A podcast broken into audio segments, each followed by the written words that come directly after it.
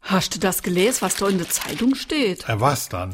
Ei, Das über den Kirchenchor. Ach so, dass der Spindler Stefan der Vorstand hingeschmissen hat. Jo, das ist ja schon ein starkes Stück. Also mich wundert das nicht. Seit Woche wird der von alle Seiten angegangen und irgendwann ist ja immer gut. Also ich weiß ja nicht, um was genau es bei dem Balava doch geht, aber zwei Wochen vor dem Konzert vom Kirchenchor alles hinschmeißen, das ist schon ein Ding. Jo, genau das wollte er ja auch.